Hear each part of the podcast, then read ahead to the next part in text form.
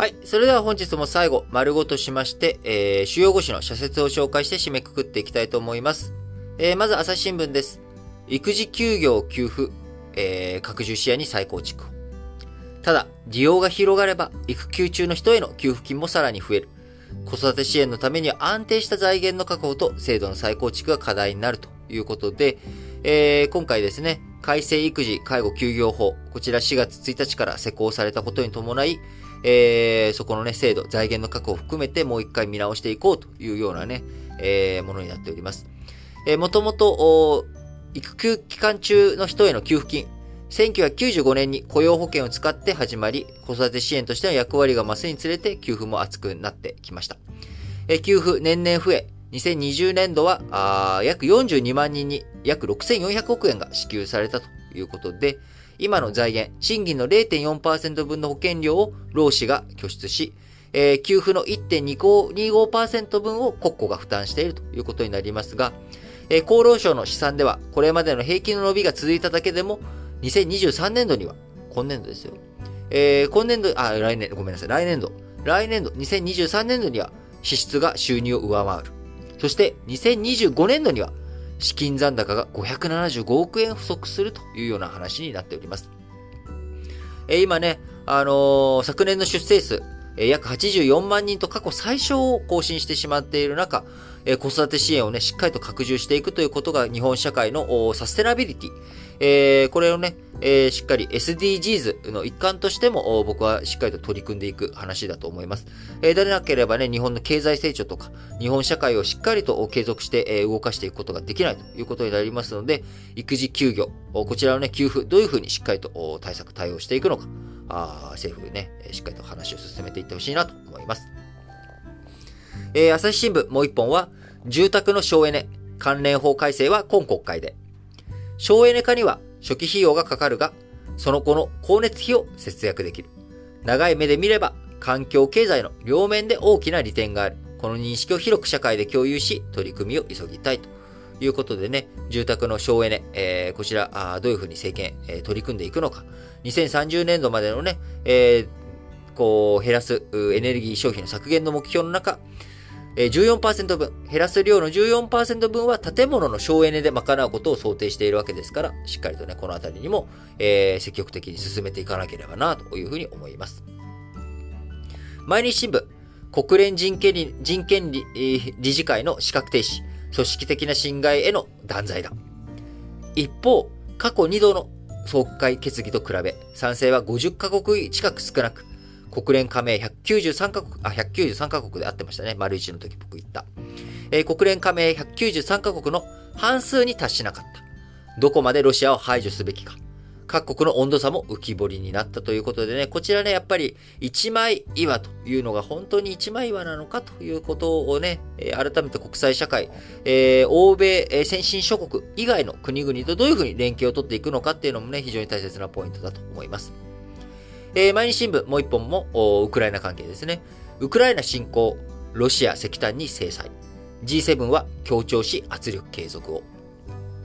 日本は欧州とともに原油や天然ガスの供給をロシアに依存している。産業界だけでなく、暮らしに直結する問題だ。岸田政権は欧米と協調し、国民の理解を得ながら対応していく必要があるということでね、えー、やっぱり、あのー、原材料高、原油高、こういったエネルギーの問題について日本どういうふうに政府として対応していくのかということ。こちらね、暮らし、我々の生活に直結するということになりますので、しっかりと対策、対応を進めていかなければ、ロシアが悲鳴を上げる。ロシアが倒れる前に日本経済がね、ダメになっちゃうみたいなことになったら、これはね、えいかんことなので、しっかりとどういうふうに、え我々の経済や、あ我々の成長、経済成長を担保していく上で、どういうふうに、えー、対策、対応を練っていくのか、非常に重要なポイントですよね。産経新聞、対ロシア追加制裁、虐殺者に代償を払わせよ。ベルギーでの北大西洋条約機構 NATO 外相会合は、ウクライナへの軍事支援強化で合意した。武器援助をしないなら日本は他の手段で力を尽くすべきだ。中国にロシアを一切支援しないよう求め続けなければならないということでね、えー、今ね、各国、足並み、温度差、えこちらを国連人権利の資格停止の投票行動で、え感じるわけですけれども、え中国はね、国、あの、ウイグルの人権問題とかもあり、え人権理事会における、その、えー、ロシア、追放、ロシアの資格停止、こちらについては反対という立場を出しましたけれども、えー、ロシアに対するいろんなね、有形無形の支援を中国がしていく。その中でも有形の支援を中国がね、ロシアに対してしていくっていうことになると、えロシアに経済制裁をしても効力を出さないということにもなり得ますので、日本としてね、中国をどういうふうに、取り込んでいくのか、あそんなことができるのかというところですけれども、えー、そういったことを考えていく上でもですね、えー、日本、ロシアとの関係性だけじゃなく、中国との関係性もね、どういうふうに見ていくのか、え、中国と対決姿勢だけで本当にいいのかっていうところはね、えやはりバランス感覚大切なんじゃないのかなというふうに思います。え産経費、産経新聞、文通費見直し、使途の拡大は焼け太りだ。問題は改革の本丸である使途の公開や未使用分の国庫返納についての結論を先送りし、法改正を含めなかったことであるということで、えー、こちらね、えー、第二の給与というふうに言われているような文通費、えー、こちら今まで渡し切りだったもの、それをね、せめて日割りにしようというところまでは行きましたが、いやいや、文通費中身何なのということ、こちらのね、使途の公開とか、あるいは、えー、そのね、使途の公開をせずに、むしろ、おまあ、使途の公開するにしても、えー、こちらね、あのー、内容を書類発送とか公的性質を有する通信などにしていたっていう使用の目的をね、えー、国政に関する、えー、調査研究、広報、国民との交流、滞在等の議員活動ということで、えー、調査研究広報滞在費っていう風になっちゃったら、もう何しても OK じゃんみたいなことになっちゃう。これでほんまにええんかいと、お前らちゃんと考えてるんかいと、産経新聞ですね。えー、読売新聞、第7波の懸念、急拡大をいかに食い止めるか。第6波では高齢者施設での集団感染が相次いだ。施設の入所者や職員の検査を徹底することはもちろん、毎日感染が広がった場合の対策にも万全を期す必要がある。えー、読売新聞もう一本は、国連人権理事会、ロシアは追放の重み受け止めよう。人権理事会は各国の人権を監視、保護する役割を持っている。理事国に重大な侵害、人権侵害があった場合、国連総会は投票の3分の2以上の賛成で資格を停止できる。日経新聞、暴挙止める国際連携をさらに。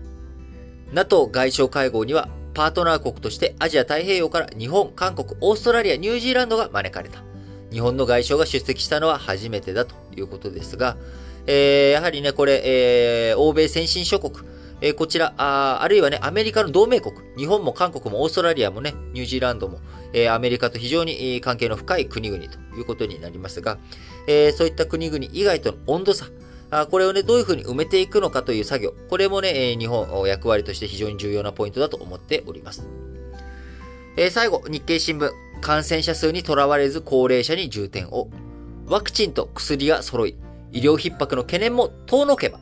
遠のけばコロナは普通の風邪に近づく。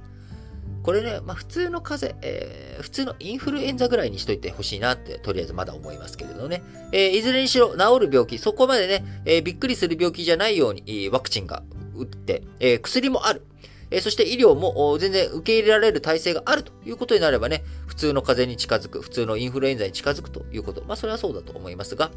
もちろん油断しすぎるのは良くない。新たな変異ウイルスなどに十分注意しつつ、経済、社会活動の再開を着実に進めることが大切だということで、えー、感染のね、えー、拡大、えー、防ぎつつ、ゼロコロナというふうに踏み込むんじゃなくて、いかに、えー、感染してしまった人たちをどういうふうに医療で受け入れていくのか、ワクチンや薬で対応していくのか、あそして、えー、それ以外の人たちでね、しっかりとどういうふうに経済を回していくのか、経済再開に向けた動き、えー、これをね、しっかりと対策、対応していってほしいなと強く思います。はい。ということで、本日も皆さん、新聞解説、ながら聞きをお聞きいただき、ありがとうございます。えー、新聞解説、ながら聞きでもですね、ラジオ歴史小話本体の方でも、私、リートンとソッシーは、皆様からのメッセージ、お便りをお待ちしております。各エピソードの概要欄に、えー、Google フォーム、記載しておりますので、そちらからどしどし皆さん投稿していただければと思います。えー、皆さんのメッセージ、こちらがね、励みになってやっておりますので、えー、ぜひ投稿していただければと思います。はい。それでは、皆さん、今日も元気に、いってらっしゃい